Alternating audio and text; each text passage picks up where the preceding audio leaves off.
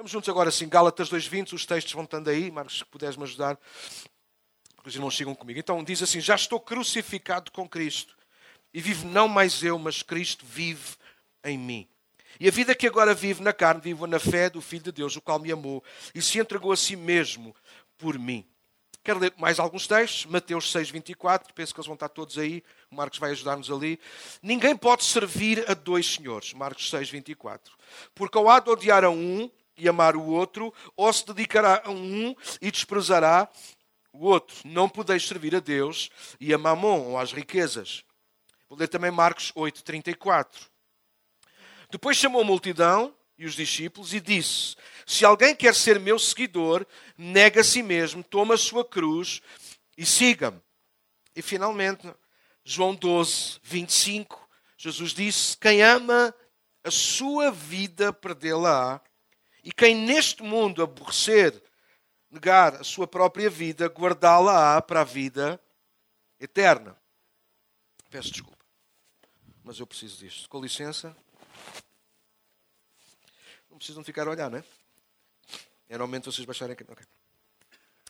Estes textos são claros em relação ao que Jesus ensina acerca de como vivermos realmente a nossa vida. Precisamos, primeiro, aprender a dá-la, como Ele deu, para depois, então, a tornarmos a ter de volta. Eu não sei se isto faz algum sentido para vocês, para, para mim fez bastante sentido, e eu quero, e porque tem sido uma luta constante comigo próprio. E eu creio que nós, seres humanos, somos muito assim. Nós lutamos muito pela nossa própria vida. Nós temos dificuldade em abrir mão das nossas coisas. Nós temos a dificuldade, por exemplo, quem tem um mau hábito, eh, tem dificuldade em abrir mão, mão disso. Não, não tinha nunca um mau hábito. Há aqui alguém, posso perguntar, ninguém vai perguntar qual é, mas alguém aqui tem um mau hábito, não estou a dizer que é pecado, alguém tem um mau hábito, uma coisa, ah, pá, tenho um hábito que não gosto, mas uh, tem, alguém tem, só duas ou três, o resto ninguém tem maus hábitos. Glória a Deus. Ah, puxa. A questão é, como é que tu chegaste a um mau hábito? Ele não era um mau hábito, ele começou a ser, tornou-se um hábito. O hábito é uma coisa que nós vamos repetindo, repetindo, repetindo. É mau, mas a gente faz. É mau, mas a gente faz, é mau. Até que se torna e a gente dá-lhe o nome. A gente dá-lhe o nome. Faz mal. Ele se cair também vai parar ao chão. Não, grande Simão. Simão da volta das nossas câmaras. Pessoal, aí em casa. É o Simão que está aí embaixo, vocês não vêem. Então, um hábito, seja ele bom ou mau, é uma coisa que nós vamos construindo à medida que nós vamos caminhando, certo? Sim ou não? Claro que sim. Mas nós temos muita dificuldade, temos que ser honestos. A gente sabe que precisa de não comer aquele tipo de alimento, mas a gente ainda assim, está bem, não come três, como só um. Alô? Eh, eu não devia passar eh, três horas na frente do computador ou da televisão. Está bem, mas passo uma. Então, ou seja, nós não abrimos mão de uma série de coisas porque, com consciência ou não, nós acabamos por proteger-nos a nós próprios, mesmo daquilo que sabemos que é mau. E isso é esquisito. Nós estamos até com dificuldade em dialogar agora porque isso soa estranho. Agora que pensamos isto em voz alta, porque eu sou sempre o mesmo maluco é que traga estas coisas, é um facto. Como é que é? Pois é, pois olha, eu não tinha pensado, pois, mas é um facto. O grande desafio do cristianismo, ou de seguir Cristo de forma séria, é precisamente começar por aí. É, eu tenho que ter coragem de entregar a minha vida E o exemplo máximo é como ele a deu, para depois então a tornar de volta, a tê-la de volta outra vez. Não mais à nossa maneira, mas à maneira de Cristo. Isto faz sentido agora, não faz? Por isso, os textos que nós lemos foram de propósito, alguns, para nós entendermos isso.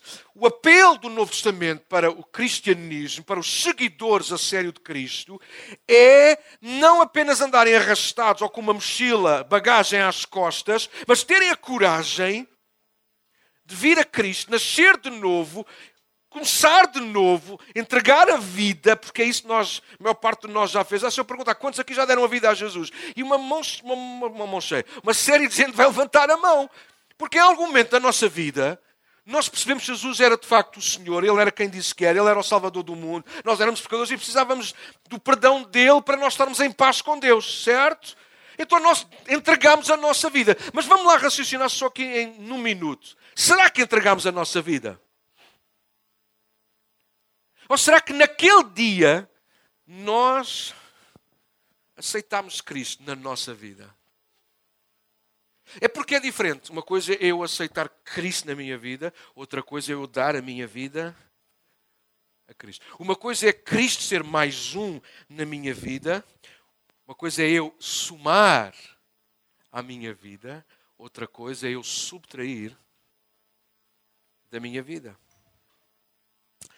E aquilo que eu percebo do cristianismo, e nós estamos a falar de ser intensos, é que aquilo que Cristo pede é que nós não o sumemos à nossa vida, mas nós tenhamos a coragem de lhe entregar a nossa vida. Aliás, se há pedido que Deus faz, é dá-me filho meu, o teu coração.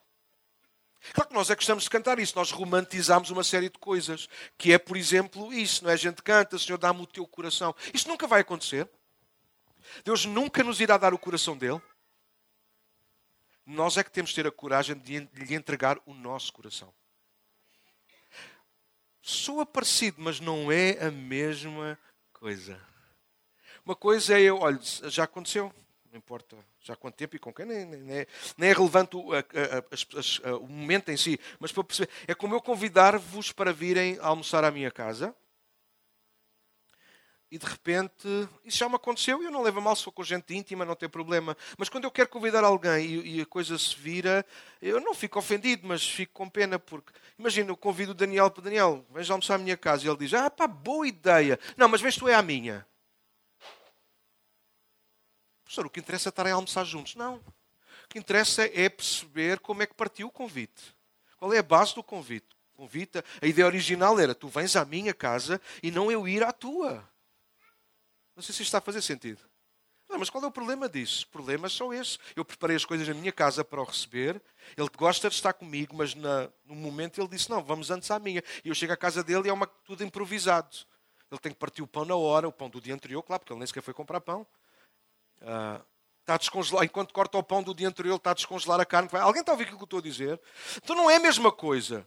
E às vezes nós no cristianismo pensamos que é a mesma coisa. Ah, o que interessa é isto, a gente andar bem com Deus, é a gente caminhar com Ele, é a gente ir ouvindo, é a gente. Não, não. O que conta no cristianismo é nós temos a coragem, não apenas de proclamar, de dizer de cor Gálatas 2,20, mas vivermos isso em plenitude. É duro, é, mas é a única forma de nós experimentarmos Deus na nossa alma e no nosso dia a dia. Já estou crucificado com Cristo e vivo não mais eu, mas Cristo vive em mim. Cristianismo é uma chamada, em primeiro lugar, toma nota, para uma chamada de morte. E nós não queremos morrer. Eu gosto de ver filmes do James Bond. Eu gosto de ver filmes assim dessas cenas de ação, que há sempre um herói qualquer que, que, que todos 30 disparam e ninguém lhe acerta. Ele dá dois tiros e mata 30. Eu gosto, ah, pastor, isso não tem graça nenhuma, mas eu tenho, eu gosto de me entreter. É um bocadinho que às vezes me sento no sofá. Eu vejo, por exemplo, um filme do James Bond, Daniel, sabes em quantos atos? Em quatro. Vejo um bocado num dia, depois vejo no outro dia, e depois às vezes esquece-me que já tinha a ver o filme e comecei a ver outro, e depois quando vou para cá já não está lá no coisa. Ok, esqueçam. Então, eu gosto, eu no último que eu estava a ver, agora vai ser, vai ser assim um bocado coisa. Ele, ele sufocou um homem, Daniel. O homem não tem hipótese. Mas depois o cameraman vai filmar os pés do homem. O senhor já está arriscado. Com os... Alguém está a ouvir o que eu estou... Porque o homem está a lutar. Ele sabe que não vai ter hipótese. Mas ele é um ator. Ele sabe que vai morrer no filme. Mas ele continua a espernear porque nós, é nossa tendência, nós lutamos pela vida. Eu não sei se está aqui alguém, agora vou apelar um pouco, olha, as emoções e peço desculpa, mas a igreja também é emocional. Nós somos seres emocionais. Mas se calhar está aqui alguém que já perdeu um ente querido, há várias pessoas, com uma doença muito grave que hoje, em consciência, tu consegues dizê-lo calmamente. O melhor foi Deus o a levar, porque estava a sofrer. Mas no momento, quantos de nós, quantos de vocês, no momento, queriam deixar a pessoa partir? Porque nós. Há, há uma coisa dentro de nós que nos faz lutar pela vida. Quantos de nós às vezes lutamos por um relacionamento sabemos que não vale a pena lutar, mas a gente ainda luta, a gente humilha-se, a gente esfrega os nossos pés no chão. Nós não queremos aquela caneta preferida. Alguém tem canetas preferidas e a carga chegou ao fim. A gente ainda faz. Faz na sola. Alguém sabe esses truques da sola do sapato? Ninguém sabe. Aquecer a ponta. Oh, oh, nunca, nunca ninguém fez isso a uma caneta, mas na gaveta tinhas mais 30. Nós não queremos. E nós fazemos, ouçam, convidos a ouvir, talvez hoje eu tenha que ser o arauto disso. Nós fazemos o mesmo com a nossa vida e com as nossas coisas. É por isso que às vezes o nosso cristianismo é tão coxo. E um dia um profeta chamado Elias teve que chamar a razão ao povo e dizer: Até quando cocheareis? Porque nós queremos Deus, mas nós também queremos a nós e as nossas coisas. O convite do cristianismo é quem quiser vir após mim, tome a sua cruz a cada dia, renuncie-se a si mesmo, tome a sua cruz e siga. Chamada para seguir Jesus é uma chamada, em primeiro lugar, de morte. Nós temos que aprender a morrer. Porque se nós não aprendemos a morrer para nós mesmos, nós acabaremos por morrer enquanto matamos os outros. Gente que morre em Cristo levanta-se em Cristo. Por isso Jesus vai dizer isso: quem ama a sua vida, perdê-la. E vejam se não é verdade. Às vezes nós lutamos tanto pelas nossas coisas, pelas nossas ideias, pelos nossos ideais, pelos nossos sonhos, projetos. E a verdade é que olhamos para trás ao fim de algum tempo, meses, anos, e a única coisa que nós ganhamos foi perder tempo, energia. E a única coisa que ganhamos foi calos e feridas na vida. Tudo porque não tivemos coragem de abrir mão e colocar aos pés de Jesus. Então é um convite difícil, mas ao mesmo tempo tem o seu lado glorioso. A semana passada nós celebrávamos batismos. Uau, que dia, que manhã fantástica. Aguentei-me sem chorar. Foi fantástico. E o batismo é exatamente isso.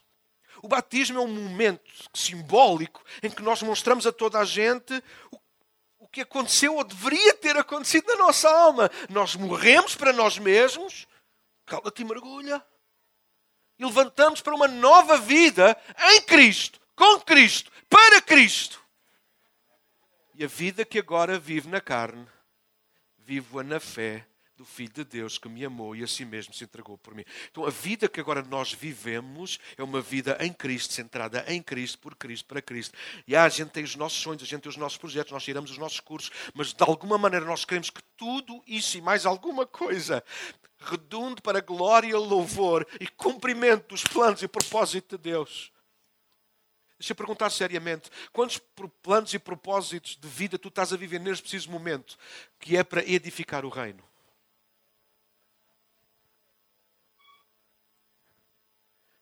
Posso ser muito. Hoje vou ser macaco, vou ser mau, não vou ser nada. Eu amo vocês. O pé de meia que estás a fazer no banco para abençoar o reino? É para abençoar a família que, na maior parte das vezes, nem te liga nenhuma?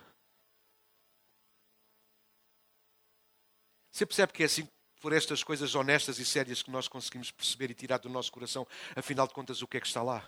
Jesus disse: Nós não podemos servir bem a dois senhores. Claro que ele está ali a falar muito especificamente de dinheiro, de amor ao dinheiro e dessas coisas, mas a verdade é que, sinceramente, pode ser muito bem aplicada a todas as áreas da nossa vida. Nós não podemos dividir o nosso coração. Aliás, Deus não aceita metades. Deus não aceita metades. Olha, pensa no casamento. Foi ele que tratou disso. Quando eu, eu me dedico a Deus, eu tenho que me dedicar por in quando ele fala de casamento, Jesus, Deus diz: Olha, e serão os dois? Porque para ele nunca há duas partes, tem que haver sempre é um casamento, mas tem que haver, aos olhos de Deus, nós temos que funcionar, ser, agir como se fôssemos um só. Porque é assim que Deus vê. Deus não aceita metades, Deus não aceita partes. Com Deus é tudo ou não é nada, pelo simples facto, quando nós nos partimos, quem perde somos nós. Não é porque Deus seja exigente demais, Deus ama-nos é demais.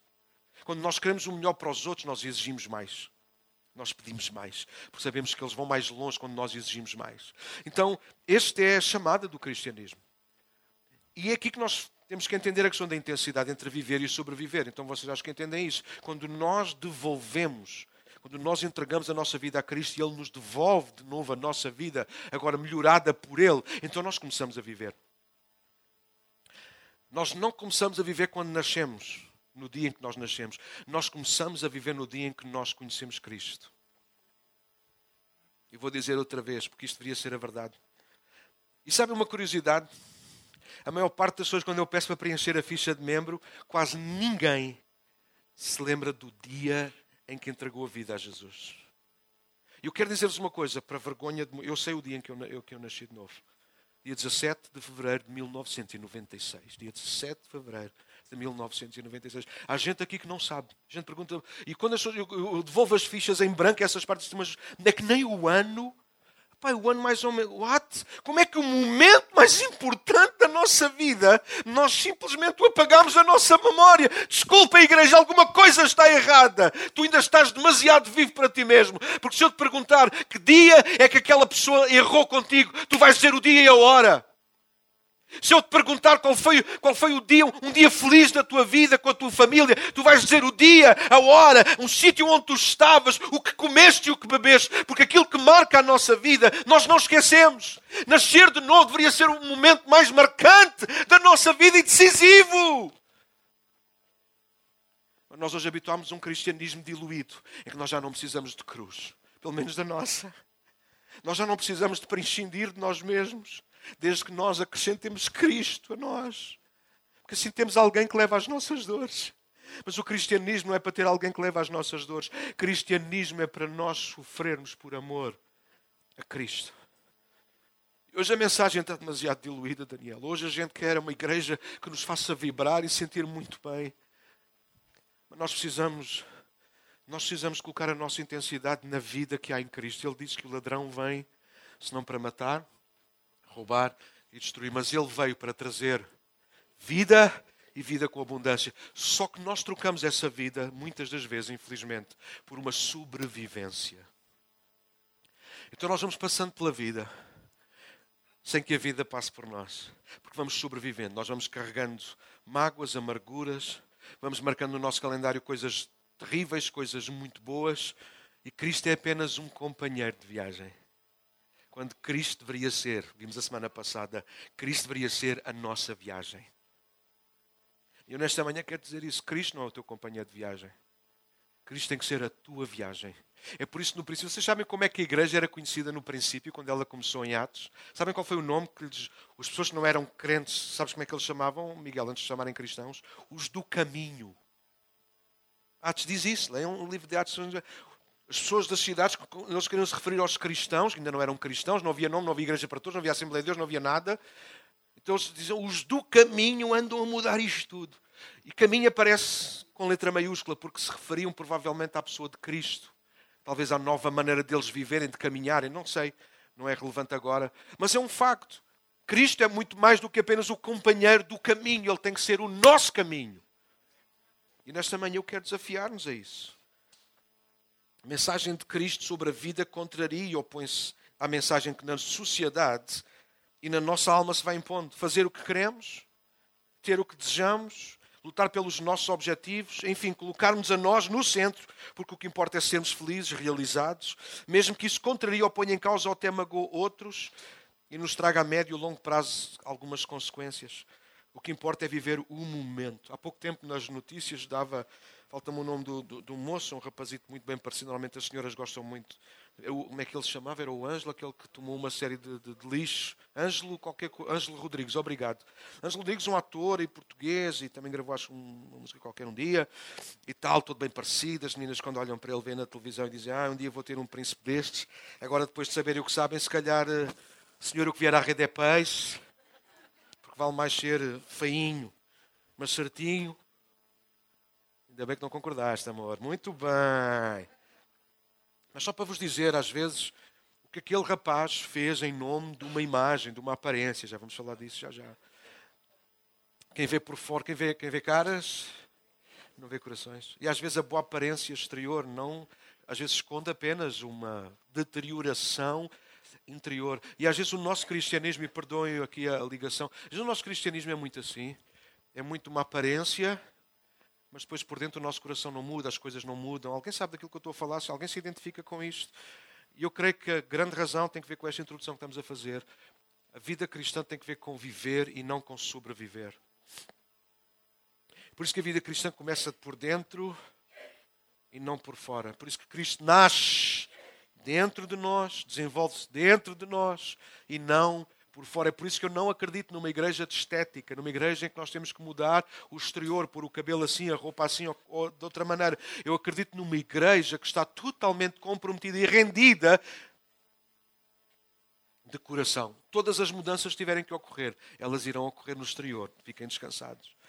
Então, nesta manhã nós precisamos de tratar isto juntos. Então a primeira coisa que eu quero trazer, tomem quem está a tomar nota, o primeiro ponto que eu quero trazer rapidamente é resistência a Cristo gera sobrevivência. Resistência a Cristo gera sobrevivência. Eu vou ler um, um, um texto rapidamente, Mateus 13. Mateus 13, eu vou, 13, eu vou começar a partir do verso 53. Então, resistência a Cristo gera sobrevivência. Mateus 13, 53 diz: Quando Jesus terminou de contar essas parábolas, deixou aquela região e voltou para Nazaré, a cidade onde tinha morado. Enquanto ensinava na sinagoga, todos se admiravam e perguntavam: de onde lhe vem a sabedoria e o poder para realizar milagres? Não é esse o filho do carpinteiro? Conhecemos Maria, sua mãe e também seus irmãos, Tiago, José, Simão e Judas. Todas as suas irmãs moram aqui entre nós, onde ele aprendeu todas essas coisas. E sentiam-se muito ofendidos.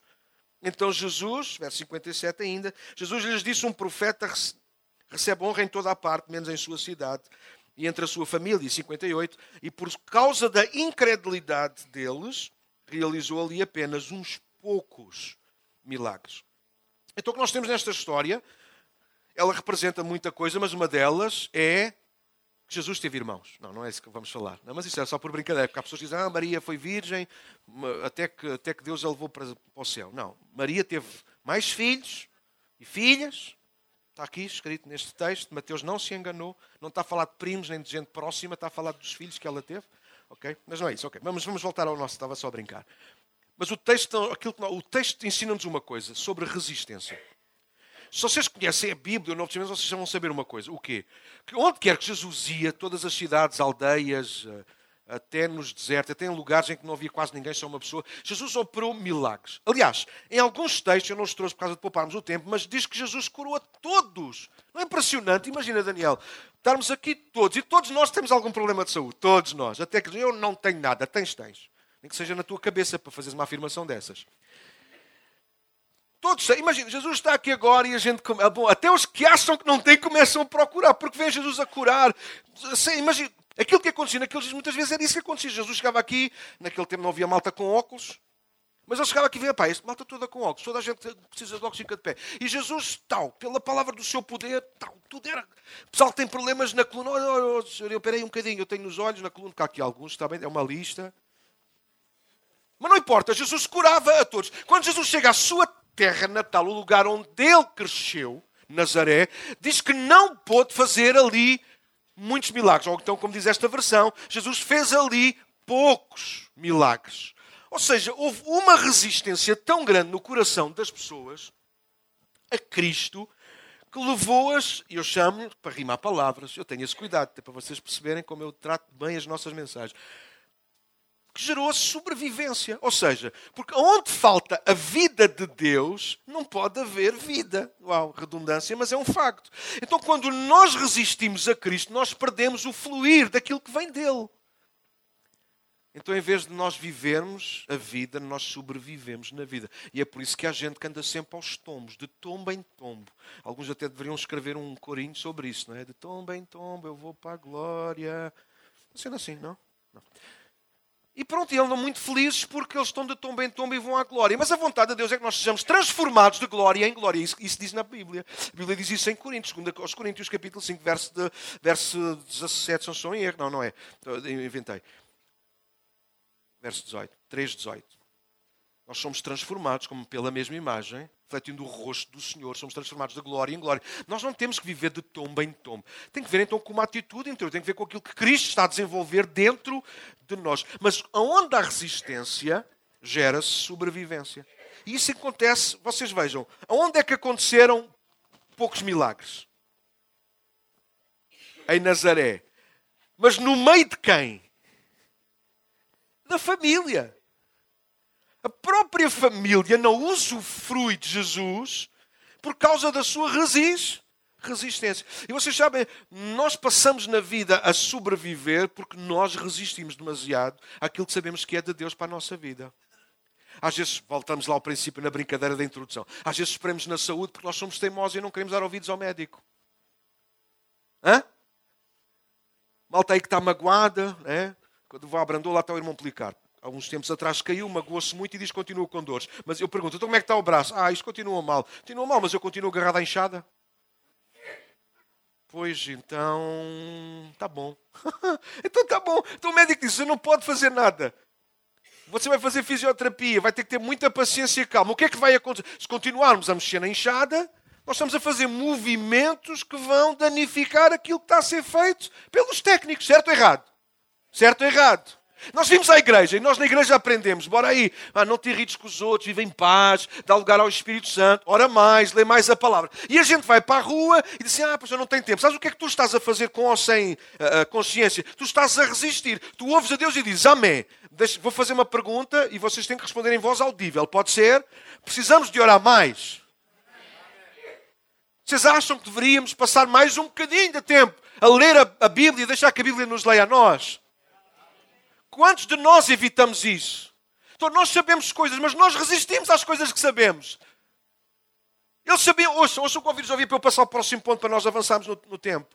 Eles, Maria e os irmãos, eles sabiam quem Jesus era. Alô?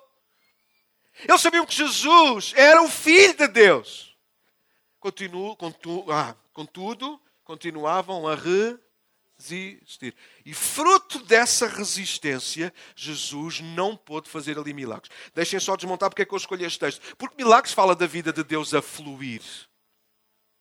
Milagres fala da vida de Deus a fluir, onde Deus está a vida.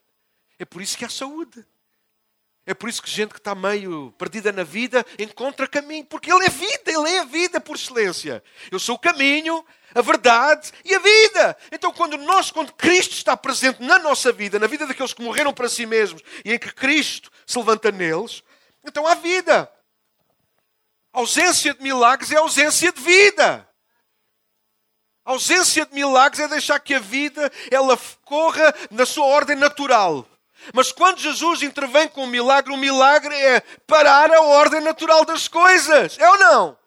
Eu estou doente.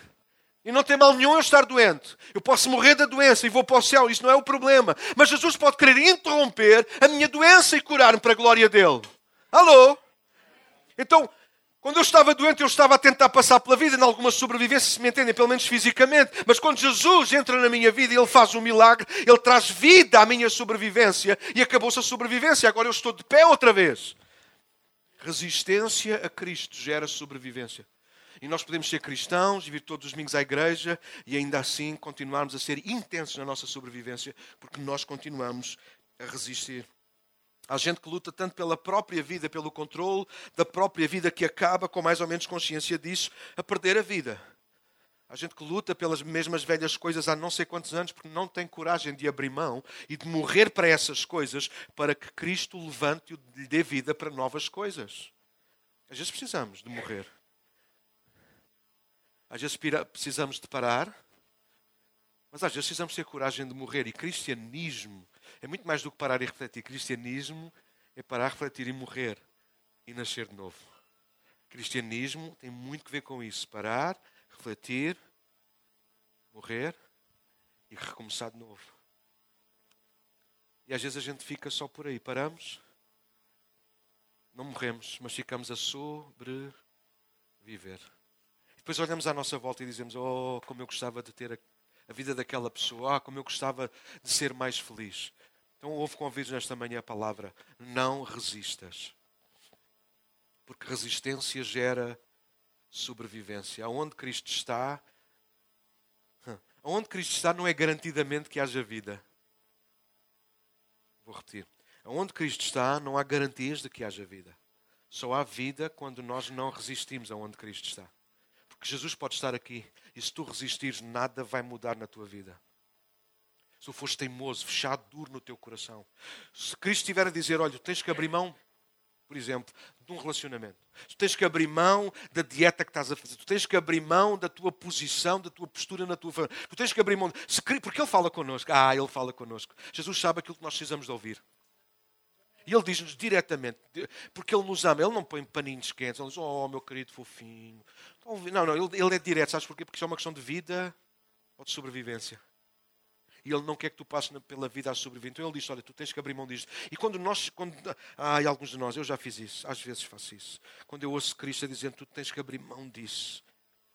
Ainda recuo mais, ainda faço mais força nas minhas mãos. Alguém já passou por isso? Não, não precisas levantar. Então, nesta manhã, a primeira questão é essa: não podes resistir. Resistência gera sobrevivência. Mas o contrário, entregar, também gera o contrário, gera vida quando tu te rendes, quando tu entregas quando tu morres para ti mesmo, quando tu morres para essas coisas, então Cristo ele pode começar uma obra completamente nova na tua vida. Segundo ponto, rapidamente, viver de aparência gera sobrevivência. Vou ler um texto rapidamente, ah, Mateus 15 agora, versos 1 em diante, Mateus 15, a partir do verso 1, viver de aparência gera sobrevivência. Houve. Então alguns fariseus e mestres da lei chegaram de Jerusalém para ver Jesus e lhe perguntaram, porque seus discípulos desobedecem à tradição, não é à lei, mas à tradição dos líderes religiosos. Eles não respeitam a cerimónia de lavar as mãos antes de comer. Jesus respondeu, e por que vocês com suas tradições desobedecem ao mandamento de Deus? Pois Deus ordenou, honre seu pai e sua mãe, e quem insultar seu pai ou sua mãe será executado.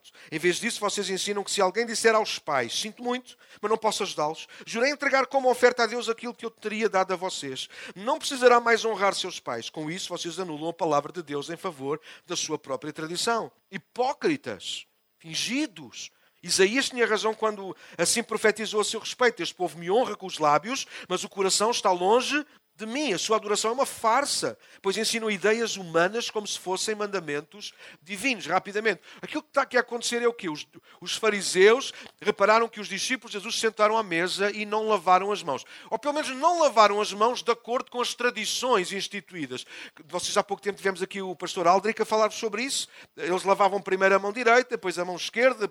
Aquilo era uma coisa, eh, aquilo já não era para, para, para limpar as mãos, aquilo já era para, para toda a gente ver que eles eram muito limpos. E eles ficaram chocados. E um deles, ou alguns deles, atrevidos, não ter coisa e disseram: hoje, hoje a gente não vai, não vai mais nisto. Então, como é que é? Nós reparamos que os teus discípulos, eles não lavam as mãos de acordo com a tradição dos líderes religiosos que eles instituíram. Nem sequer tem a ver com a lei de Moisés. Vocês estão a entender isto, sim ou não? É uma coisa que os homens criaram, inventaram para além da lei de Moisés. Mas eles ficaram ofendidos com isso. E Jesus então passa-lhes a explicar eles eram tão bons, tão bons, tão bons, mas eles, afinal de contas, eles deviam honrar o pai e a mãe, mas eles estavam a dizer ao pai e à mãe que não iam cuidar deles, porque o que tinham era para abençoar a obra de Deus. Então havia pais, provavelmente Jesus sabe o que está a dizer, havia pais a passar necessidade, com filhos em abundância, mas nenhum dos filhos chegava aos pais porque usavam o que tinham e eles argumentavam que aquilo que tinham era para abençoar a obra de Deus. Era apenas uma desculpa que eles tinham arranjado para não devolver nada, não honrar os pais. Então Jesus vai corrigi-los. E eu escrevo esta nota, não é? Viver de aparência. Porque vocês sabem, é isso que Jesus vai dizer. Vocês, com as vossas coisas, tapam as outras e escondem mais outras ainda. Isto chama-se viver de aparência. E viver de aparência gera sobrevivência. Percebam comigo.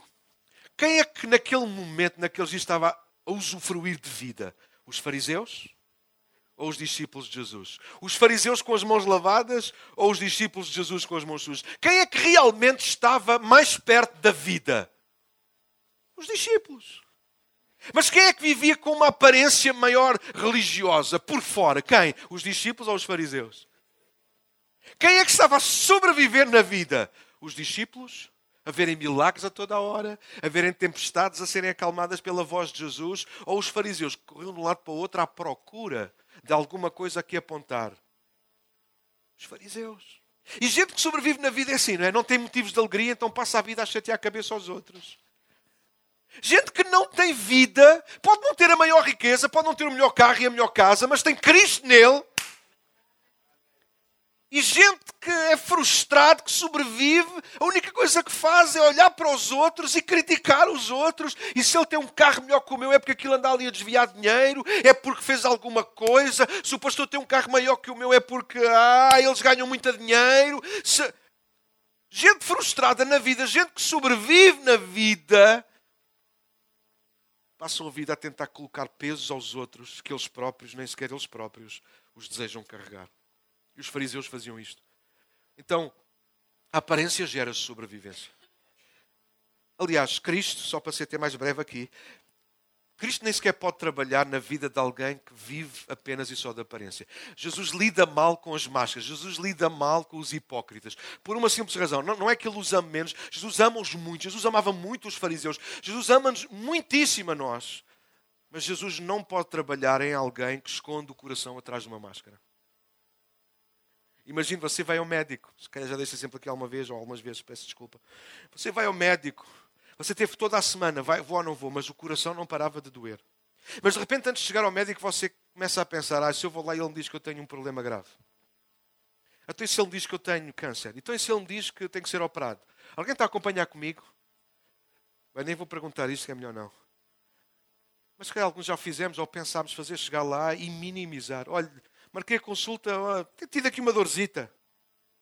Porque nós temos medo do prognóstico. Então nós pomos uma máscara que sabemos que não resolve o problema, mas que cria uma distância entre nós e aquele que nos pode ajudar. Na minha profissão, se posso lhe chamar assim, ou vocação, eu tenho que me sentar algumas vezes com pessoas. E às vezes o que me dá mais trabalho, sabe, não é chorar com os que choram.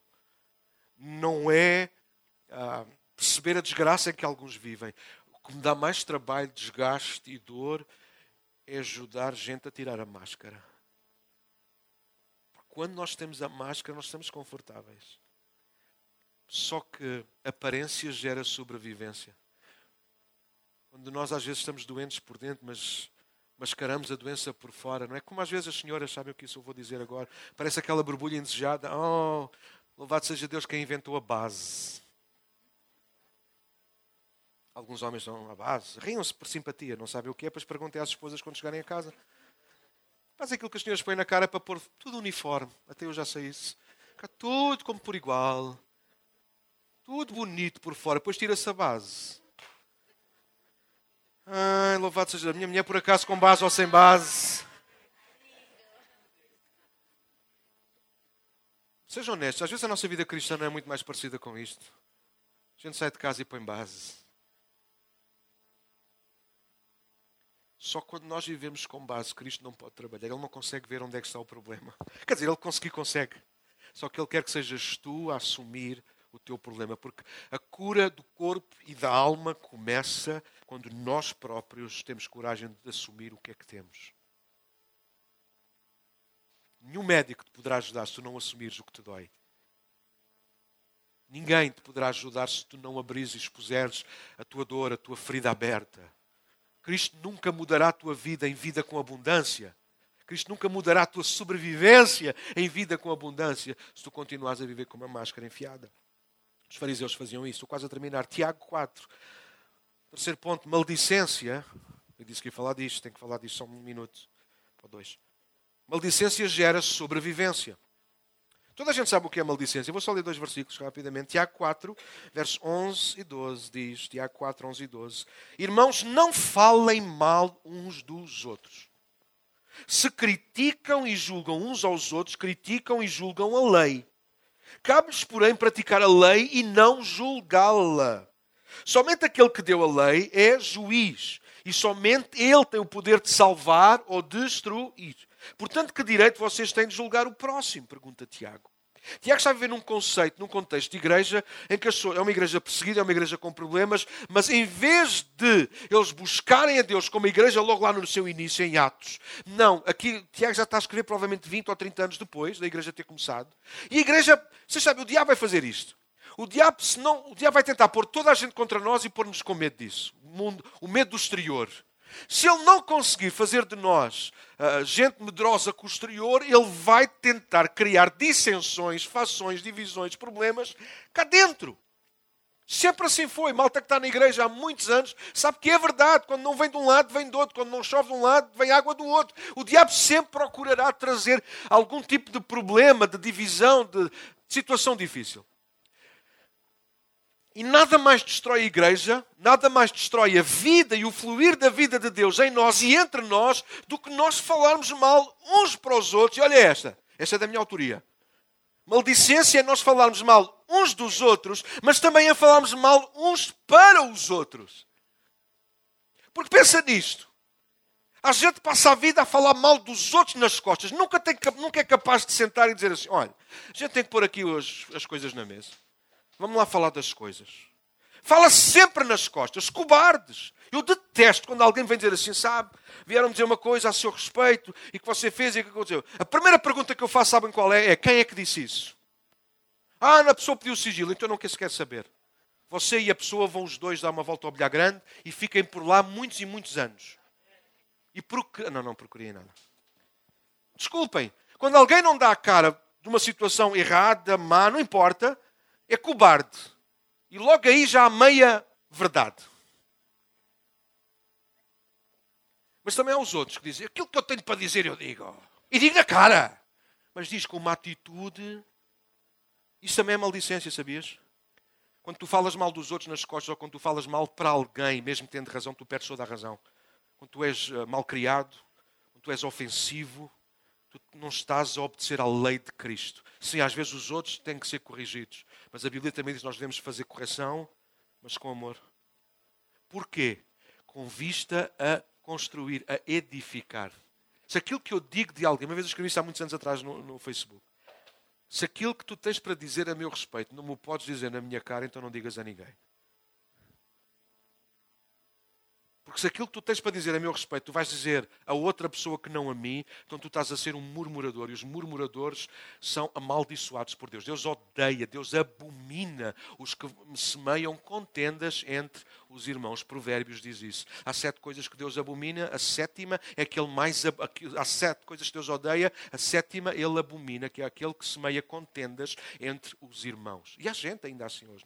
Eu louvo a Deus que a gente já vai limpando isso juntos, temos feito bem esse trabalho juntos, a gente já não dá ouvidos a tudo aquilo que chega, ah, e quando chega a gente tem a coragem de partilhar: olha, pá, diz isto, bora lá recomendar isto. Ainda hoje alguém teve o cuidado, Daniel, não, não me disseste nada do, do falecimento do pastor Caldeira, para se calhar, e eu acatei e disse: tens razão, devia ter dito semana passada, esqueci-me e fiz isso. Então é, é assim que nós trabalhamos. É, sabe, a maldicência sabe o que é que fazia? Mais um domingo não, ele não disse nada. Isto, isto, isto, isto, não vale nada. Não, não, você está-se a rir, mas alguns de vocês a gente faz isso. Porque a gente não tem o amor, não é coragem. Porque para nos edificar, a gente não precisa de coragem, não precisa de amor. Cuidado, porque a coragem para edificar pode estragar mais do que. Eu tenho coragem para dizer na cara, Daniel. Pronto, já está atitude já. Para corrigir os outros, para ajudar os outros, põe a coragem no bolso e saca do amor. Diz: Olha, tenho uma coisa para te dizer. Disse exatamente a mesma frase, mas com um tom totalmente diferente. A maldicência destrói. Provérbios 18, 21 diz: A língua tem poder para trazer morte ou vida. Quem gosta de falar muito arcará com as consequências. Por isso que é o mesmo que Tiago vai dizer no capítulo 1. É melhor a gente, o homem, ser tardio, pronto para ouvir e tardio para, para falar. Porquê? Porque até às vezes, sem querer, a gente está a falar mal de alguma coisa de alguém. Cuidado, porque a maldicência gera sobrevivência. E às vezes falta-nos a vida de Deus em nós e entre nós, uns pelos outros e uns com os outros, porque nós somos muito críticos. Que às vezes, acho que tinha para aqui uns exemplos, mas eu já vi que o tempo já passou. Mas quantas vezes a gente somos tão prontos para falar mal dos nossos patrões, para falar mal do nosso pastor, para falar mal da igreja, para falar mal do, do governo, para falar mal de tudo. Mas a Bíblia diz exatamente o contrário: não amaldiçoeis, abençoa. Ver problemas não é uma oportunidade de se juntar à multidão e manifestar. Ver problemas é a ocasião de fechar no teu quarto e orar. É duro, não é? A gente tem que morrer para nós próprios. Alguns de vocês aqui estão nesta manhã, literalmente, que eu sei pelo Espírito. Ainda estão no primeiro ponto, a resistir. E resistência gera sobrevivência. Não resistas, morre para ti mesmo. Não vivas da aparência. Experimenta a vida e vida com abundância. Não fales mal, não penses mal. Da mesma maneira que Ele tem abençoado a tua vida, abençoa. Quarto, somente a vida gera vida. Somente a vida gera vida. Eu vim para lhes dar vida e vida com abundância. Jesus disse: Eu sou a ressurreição e a vida. Quem crê em mim, ainda que seja morto, viverá. Jesus disse mais: Eu sou o caminho, a verdade e a vida, e ninguém pode vir ao Pai se não for por mim. Deuteronômio 30, 19 é tão bonito. Deuteronômio 30, 19 diz: Hoje lhes dei a escolha entre a vida e a morte, entre bênçãos e maldições. Agora chamo os céus e a terra como testemunhas da escolha que fizerem. Escolham a vida para que vocês e seus filhos vivam. Então, viver e sobreviver é uma escolha que nós fazemos. Ou nós nos entregamos a Cristo ou nós e vivemos, ou nós continuamos no controle e sobrevivemos. E agora sim, para fechar, lutar pela sobrevivência é o último ponto. A maior parte de nós aqui conhece a história de Sansão. Quantos conhecem a história de Sansão? Mostra aí. Sansão foi alguém que viveu ou sobreviveu? Sobreviveu. Eu digo já porquê. Porque Sansão conseguiu juntar todas as coisas ao mesmo tempo. Ele resistiu, ele viveu de aparência, ele passou a vida a falar mal e a brincar com a, através da sua língua, ele brincou. Um dia encontrou uma Dalila, uma mulher bonita, que o seduziu, que o enganou. E Sansão, sim, mas pastor, mas Sansão era usado por Deus. Sabem porque é que Sansão era usado por Deus, apesar de falhar? Isso chama-se a misericórdia de Deus. O amor teimoso de Deus. Não significa que tu podes errar e Deus vai te continuar a usar na mesma. Significa que Deus não desiste, mas vai chegar um momento em que tu vais ter que pagar com a tua própria vida por não ouvires Deus. Como é que Sansão acaba os seus dias? Já preguei aqui há uns tempos atrás sobre isso. E é tão interessante. Sansão não tinha que morrer, Sansão tinha que viver para matar os inimigos de Deus. Mas vejam isto: Sansão com uma cajada de jumento, uma queixada de uma cajada, uma queixada de jumento, ele conseguiu matar no mesmo dia, houve convites de ouvir, entre juízes entre 13 a 16, conta a história. Ele conseguiu matar mil homens. Uau! Sansão com uma queixada de jumento que apanhou, encheu-se da força do Senhor e matou mil homens. Uau! Para que matar mil homens ele não conseguiu morrer para si mesmo? Nunca conseguiu abrir mão do desejo de beber bebidas fortes? Nunca conseguiu abrir mão de guardar a sua vida para Deus, nunca conseguiu guardar o seu coração e não se contaminar com mulheres, e Sansão passou a vida à procura de mulheres. Alguém está a ouvir o que eu estou a dizer? O que é que interessa eu conseguir matar mil? O que é que interessa eu conseguir durante o mês inteiro pregar cem vezes? Uau! Se eu não consigo render sinceramente o meu coração a Cristo. O que é que interessa eu saber 200 versículos de cor se eu não consigo vivê-lo Viver um, pelo menos que seja. Já estou crucificado com Cristo. Lutar pela sobrevivência. Quem conhece o apóstolo Paulo? O apóstolo Paulo lutou pela sobrevivência. Toma que tu não sabias.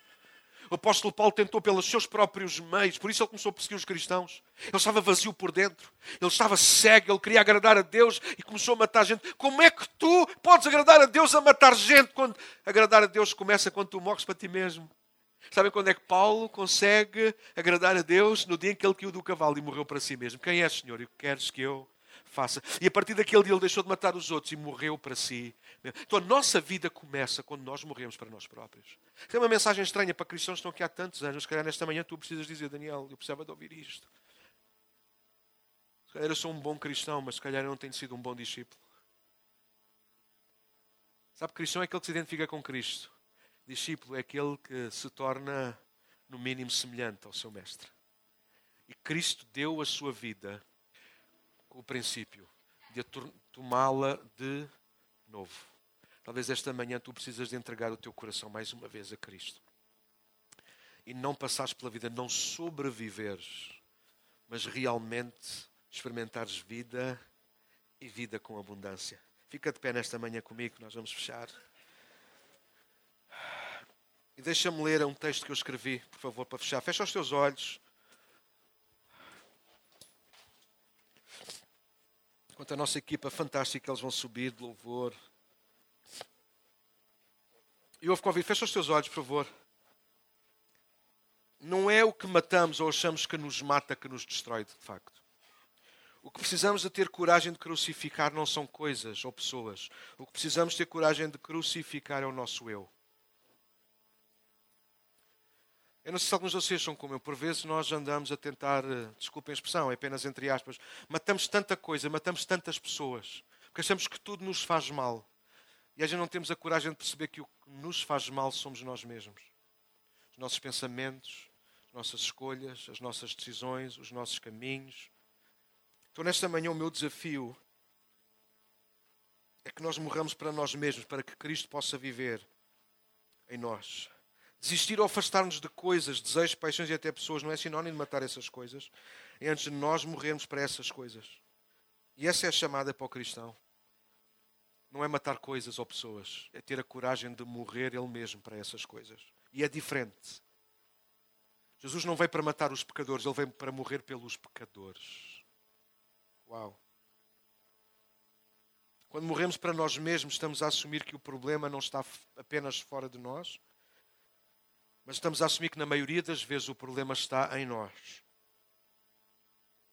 Quando morremos para nós mesmos, nós estamos a colocar-nos intencionalmente, intensamente, nas mãos de Deus, para que a vida que agora vamos viver na nossa carne não seja mais vivida de acordo com o nosso querer ou parecer, mas seja vivida de acordo com o seu querer. É por isso que não importa se estamos na mais alta montanha, se estamos no mais escuro e difícil vale.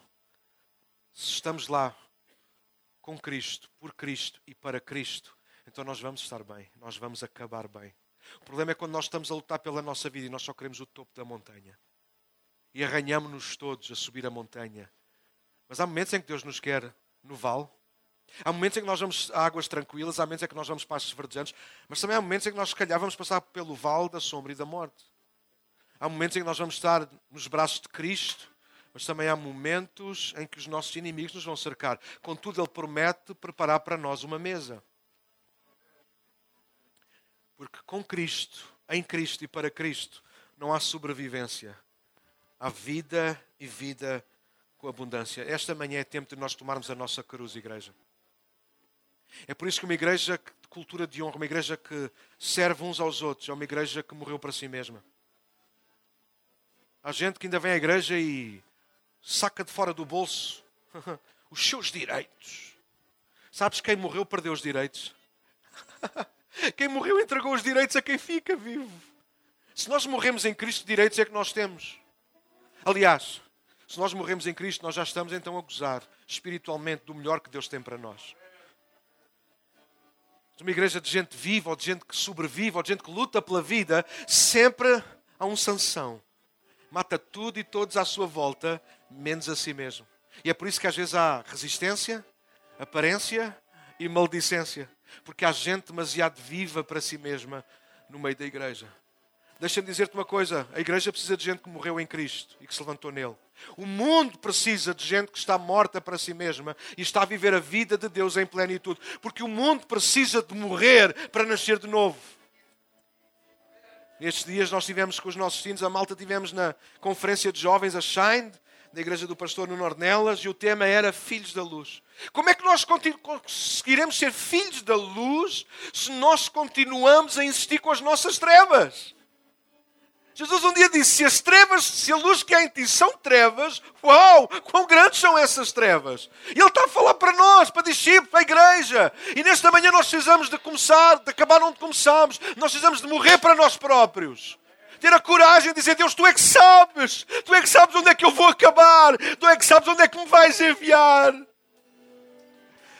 Talvez esta manhã tu tens que parar de esfregar os teus pés no chão a lutar pela tua vida. Ah, ouviste que isto é de Deus para nós.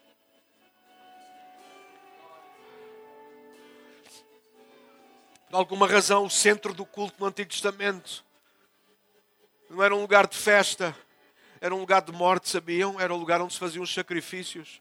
Quem chegava ao culto para cultuar a Deus, a primeira coisa que eles viam, sabem o que era? Morte e sangue de animais. E hoje nós, nós hoje convertemos isto tudo só em festa, em luz, em beleza, mas ninguém morre jamais para si mesmo, já ninguém precisa de mudar nada, porque agora Deus ama-nos como nós somos e nós vamos para o céu como nós somos. Isso é mentira do diabo, isso é doutrina do inferno. Nós não chegaremos ao céu como somos, nós chegaremos ao céu se nos tornarmos como Jesus. Sim, Ele aceita-te como tu és. Mas isso não te dá o direito de continuares a ser quem tu queres ser.